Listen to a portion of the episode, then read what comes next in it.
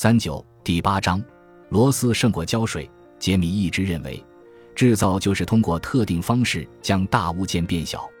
这话没错，但这只是方程式的一半，他忽略了组装。这些年来，我制造的东西很少是一个整体，只有一块。大多数时候，我都是以零部件的形式建造东西，然后边造边把它们拼起来。所以，没错。零部件就是以精确的方式将大块材料做成的小件，但最终它们会被组装起来，创造出比原材料更大、更复杂的物体。组装就是工程师对把东西拼起来的另一个说法。这个拼装过程总是充满令人难以察觉的风险，而且危险最后往往会成真。在实际制造过程中，最危险、要求最严格的操作通常发生在最后。这导致失误的成本极高。如果你在后期组装阶段不小心搞砸、弄坏了零件，就不得不倒退很多步才能回到失误前的状态。对每个创客来说，这都是十分常见的风险。多年来，我曾数百次陷入类似的困境，每次都不得不原路返回，从头开始制造某些东西。这给了我足够多的教训。促使我思考如何从一开始就能避开这些风险。工匠不是不会犯错，大师级工匠也跟其他创客一样，面临着同样的问题和陷阱。只不过他们经验丰富，能够比新手提前看到风险。由于看得更远，他们也有更多的时间避开陷阱。这种智慧的关键就在于弄清组装的最佳方式。如果你需要将两件东西连接起来，可以运用以下两种工艺：一是机械连接，二是非机械连接。机械连接是指用螺丝和钉子、螺母和螺栓、铆钉或别针、拉链或尼龙搭扣之类的东西。你可以通过某种可重复的方式拆卸、更换紧固件，而不会损坏它们连接的组件。非机械连接则更容易理解，就是用胶水之类的东西。在上述两种方法中，胶水通常是最快捷的解决方案。机械连接则需要更多的预见和加工，投入更多的劳力才能使组件正常工作。但它们是可逆的，也就留出了更多选择的空间。这就是我为什么爱死了机械紧固件：螺母、螺栓、螺纹衬套、螺纹修复线圈、扁削、削做、揪尾榫、铆钉。尼龙魔术贴、焊钉、皮铆钉、扣眼、系带孔、挤压棒材、机械紧固件，使得初次制造时间更长。它们需要计划和预见性，以确保你选择的任何紧固件都能相互匹配，并与你正在使用的部件匹配。但加入机械紧固件后，此后所有工作都会轻松许多，因为它们便于拆卸、重组和替换。这是一种取舍的权衡。事先花一点时间，为后来节省时间。随着你积累的经验越来越多，这么做的好处会越来越清晰。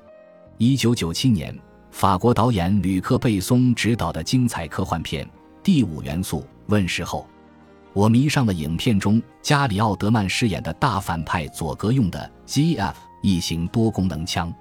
这把枪能发射子弹、短剑、火焰、机动气体、火箭。甚至还能撒网，它们全都装在那小巧紧凑的蛋形外壳里。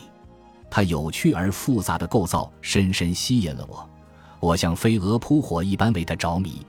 为了复制它，我疯狂搜索能找到的参考资料。最后，我在道具复制品论坛遇到了另一个同样为此着迷的创客肖恩·摩根。为了复制 ZF 一型多功能枪，我和肖恩合作了好些年。我们的目标是完全按照原版，用铝和树脂造出复制品。首先，我们绘制了大量 3D 草图，试着将我们两个人对这把枪的所有了解汇集起来。显然，如果我们想要完整而准确地复制出来，至少需要175个独立的定制小零件。这些零件需要进行水刀切割、激光切割、树脂浇筑，或是用钢材或铝材进行纯手工加工。事实上，我可以轻松做出看着差不多的零件，然后用胶水粘起来。但从一开始我就知道，想要最终成品的外观和手感完全对路，如此复杂的物件必须能够拆解重装。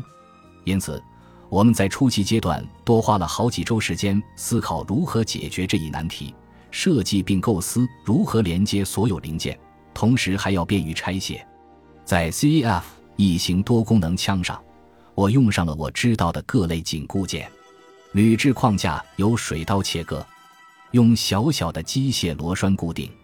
毕竟要实现的功能太多，枪内空间极为宝贵。我铸模并浇筑了带有巨大螺柱的弹形外壳，如此一来，我就可以轻松卸下它，对内部进行加工了。此外，还有很多很多的铆钉、销钉、压力密封件和螺纹衬套。我说不清在这把枪上试过或用过多少种不同的紧固件，但我可以告诉你，没有哪种胶水能把它们固定起来，而且不散架。用这种方法造东西并不轻松。很多时候，当你制作完成一个零件后，却发现铝制框架内部的水切孔隙间距不对，需要一套全新的铝制零件。在造出令人满意的最终版之前，我大约推倒重做了十遍。我在2015年做出了 ZF 异形多功能枪，但到目前仍然没有真正完工。直到今天，我还在给它增添更多的细节和功能。我可以把它完全拆开。再用一大堆机械紧固件将它拼回原样，这使得不断加工完善成为可能。为了使每个零件精度高且模块化，我推倒重做了无数遍。对此，我一点也不后悔。这可比用胶水把它们粘起来好太多了。本集播放完毕，感谢您的收听，喜欢请订阅加关注，主页有更多精彩内容。